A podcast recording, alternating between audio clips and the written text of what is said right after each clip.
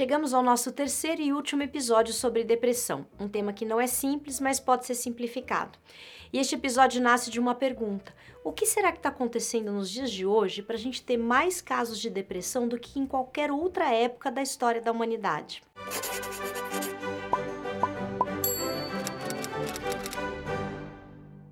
Alguns autores consideram a depressão o mal do século XXI. Estudos de grandes órgãos como a Organização Mundial de Saúde apontam, por exemplo, que a depressão se tornaria este ano, 2020, a doença mais incapacitante do mundo e a partir de 2030 será a doença mais comum do mundo. Mas por que isso hoje em dia? Por que que diante de tantos avanços da medicina, de novas descobertas da psicofarmacologia, que traz novos revolucionários medicamentos, por que que diante das descobertas da neurociência, de tantos tratamentos disponíveis, por que que a gente está vivendo um boom de casos de depressão, de melancolia, de suicídio? Para tentar responder essa pergunta, a gente precisou dar um passo para fora da área da saúde, para ter um olhar mais amplo.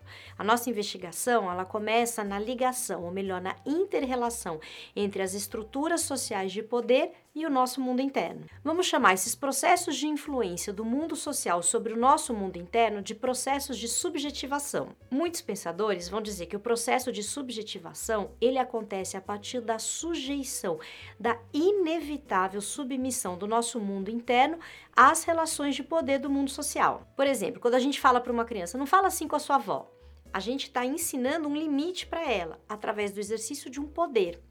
E esse limite, ele significa uma perda de liberdade. Ou como quando a gente aprende a falar e entende que existem certos usos já estabelecidos, certas regras estabelecidas para as palavras. A gente tem que se submeter ao idioma, às regras gramaticais.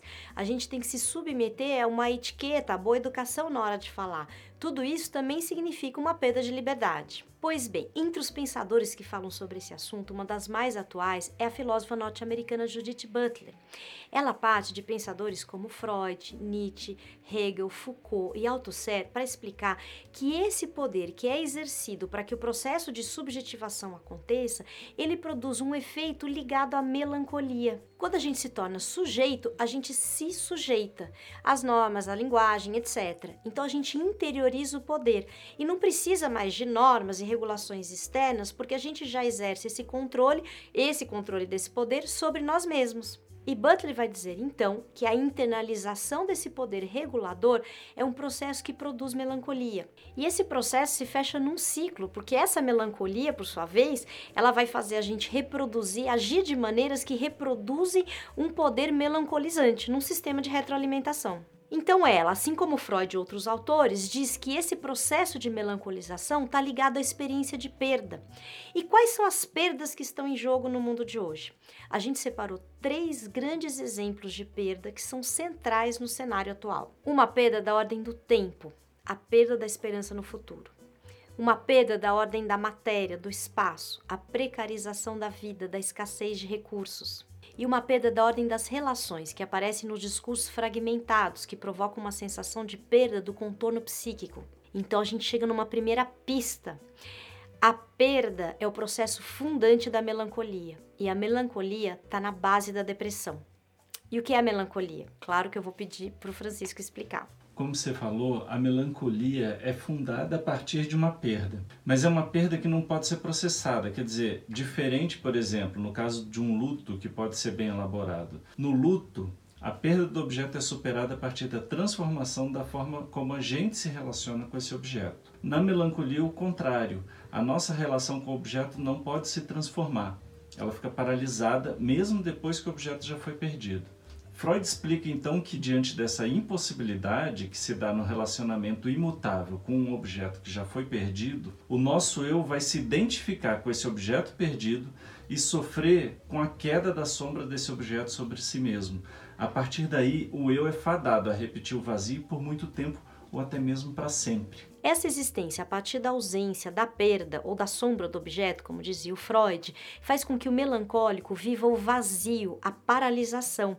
E esses são dois dos principais aspectos que ajudam a gente a entender qual que é a ligação da melancolia com a depressão. É como se aquilo que produz a depressão encontrasse na melancolia o seu fundamento. Não é só a psicanálise que lembra a ligação entre a depressão e a melancolia. Muitos pesquisadores de hoje em dia que estudam a história da depressão vão buscar na Grécia Antiga os relatos sobre a bilis negra, uma doença que era caracterizada pela tristeza profunda e o humor sombrio, e a origem etimológica reúne esses dois radicais, Melas Cole. Então vamos falar dos exemplos de perdas que a gente citou, começando pela primeira, a perda da esperança no futuro. O fato é que a gente está vivendo uma época de grande desencanto. A gente está tendo uma experiência pela primeira vez na história de criar uma geração pensando que ela vai ter uma vida mais difícil do que a nossa. Já pensou nisso? Nunca foi assim. As gerações mais velhas sempre criaram as gerações mais novas acreditando que elas iam viver num mundo melhor, não pior. Hoje o que o futuro promete é o fim das garantias sociais, a degradação degradação do meio ambiente,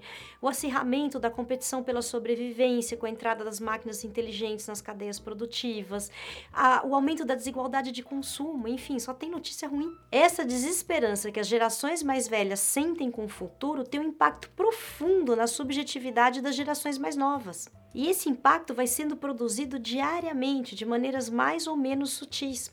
Esse sentimento de perda ele é transmitido no olhar das gerações mais velhas, mas também nos noticiários, nas redes sociais, nas escolas, nas conversas. Isso significa que, pela primeira vez na história, a gente tem uma geração que encontrará desesperança e preocupação no olhar dos pais, onde antes tinha segurança e esperança de um futuro melhor. Uma segunda perda importante, ou seja, outro aspecto melancolizante, é a precarização da vida, das garantias sociais, das condições de trabalho em quase todo o planeta. Essa situação foi super bem retratada no filme Coringa, que a gente já comentou aqui no canal, e também no documentário que ganhou o Oscar este ano. Esse documentário, chamado Indústria Americana, mostra o choque cultural entre chineses e americanos depois que uma indústria chinesa vai se instalar nos Estados Unidos. É interessante assistir e observar as exigências que os chineses tentam impor aos americanos, tipo a diminuição dos salários, forçando a produtividade, combatendo os direitos trabalhistas, sindicais, etc. Mas as perdas e a melancolia não param por aí, perde-se outra coisa a mais um pouco mais difícil de precisar, de quantificar, mas que fica explícita na fala do presidente chinês lá no final do documentário, que eu vou pedir desculpas pelo spoiler. Ele diz: A China da minha juventude era pobre e subdesenvolvida. Eu sinto que era mais feliz naquela época. Agora eu vivo em uma nova era de prosperidade e modernidade, mas tenho uma sensação de perda. E então a gente chega num terceiro grande motivo de sofrimento, de melancolização. Os discursos fragmentados, a pós-verdade, as fake news, os discursos disfuncionais que provocam uma sensação de perda de referências, que confundem a nossa subjetividade e as nossas certezas há uma intensificação de falas que antes eram mais censuradas, que eram até motivos de vergonha, como a mentira. Hoje perdemos até mesmo o valor da fala. A gente é deixado à deriva num mar de informações desencontradas e contraditórias. Outro dia eu e o Francisco assistimos a fala de um chefe de Estado que estava no vídeo dando declarações espontâneas. Ele não estava tipo numa entrevista com um repórter. Então, ele estava diante da câmera e ele podia falar o que ele quisesse com total liberdade. Mas mesmo podendo falar como ele quisesse, pelo tempo que ele quisesse, quer dizer, ele tinha tempo para estruturar o que ele queria dizer, era um discurso completamente desconexo. Ele produzia apenas na gente sentimentos de vazio, de desamparo, de confusão. E não é à toa que a gente se sentiu no vazio. Essa tática é conhecida como fire hosing, como diz o ombudsman da Folha no último domingo consiste em desnortear o interlocutor com um intenso fluxo de declarações. E ele completa: essa tática envolve um volume gigantesco de falas desencontradas, preconceituosas, ofensas, acusações e mentiras. É como uma bomba de fumaça lançada, sobretudo quando os holofotes ameaçam iluminar algo que ele gostaria que ficasse nas sombras. Pois bem, a perda da esperança no futuro a precarização da vida com a perda da segurança e a estabilidade e os discursos fragmentados representam a nossa chegada à era do capitalismo melancólico. Foucault demonstra que a partir do século XVII a gente começa a testemunhar o nascimento da biopolítica, que vai moldar as subjetividades que vão ser formadas ao longo dos séculos XVIII, XIX e XX. O seu alvo disciplinador eram os corpos e seu dispositivo paradigmático era o panóptico. A gente já falou disso aqui no canal, né? Isso. Sobre esse sistema, a gente observou o desenvolvimento do capitalismo mercantil, industrial, financeiro. Mas hoje, com as técnicas de melancolização, a gente tem um novo alvo disciplinador, que não é mais o corpo, são as mentes. E na medida em que, como diz a Butler, hoje em dia os psiquismos recolhem para si o poder, ousaríamos até em falar de um desdobramento da biopolítica em uma psicopolítica. O capitalismo melancólico é movido pela economia das vaidades. A economia das vaidades propaga através da hiperexposição da imagem, como nos posts das redes sociais, padrões de consumo cada vez mais inatingíveis para a maioria da população. Ela mostra ideais de beleza opressores e uma vida perfeita que não encontra base na realidade, mas que assegura a ostentação e que reforçam, que acirram ainda mais nas pessoas a sensação de impotência, de fracasso, de perda. Não é fácil olhar para a questão da depressão e perceber que essa piora no cenário de saúde mental do mundo está totalmente ligada ao nosso estilo de vida, às escolhas que a gente está fazendo e à maneira como a gente está estabelecendo as nossas relações. Talvez o maior sintoma disso está na construção de uma sociedade que confunde felicidade com sucesso. Uma sociedade que não consegue mais ter sucesso e não encontra mais a felicidade. E talvez a gente esteja apenas no início do processo de entendimento de como as experiências de perda e melancolia contribuem para o aumento de casos de depressão. A gente espera que esse episódio ajude a ampliar o espaço de reflexões e ajude a gente a encontrar juntos soluções. Porque se tem uma coisa que a gente acredita, como Itamar aqui, é que é juntos que a gente pode sair dessa.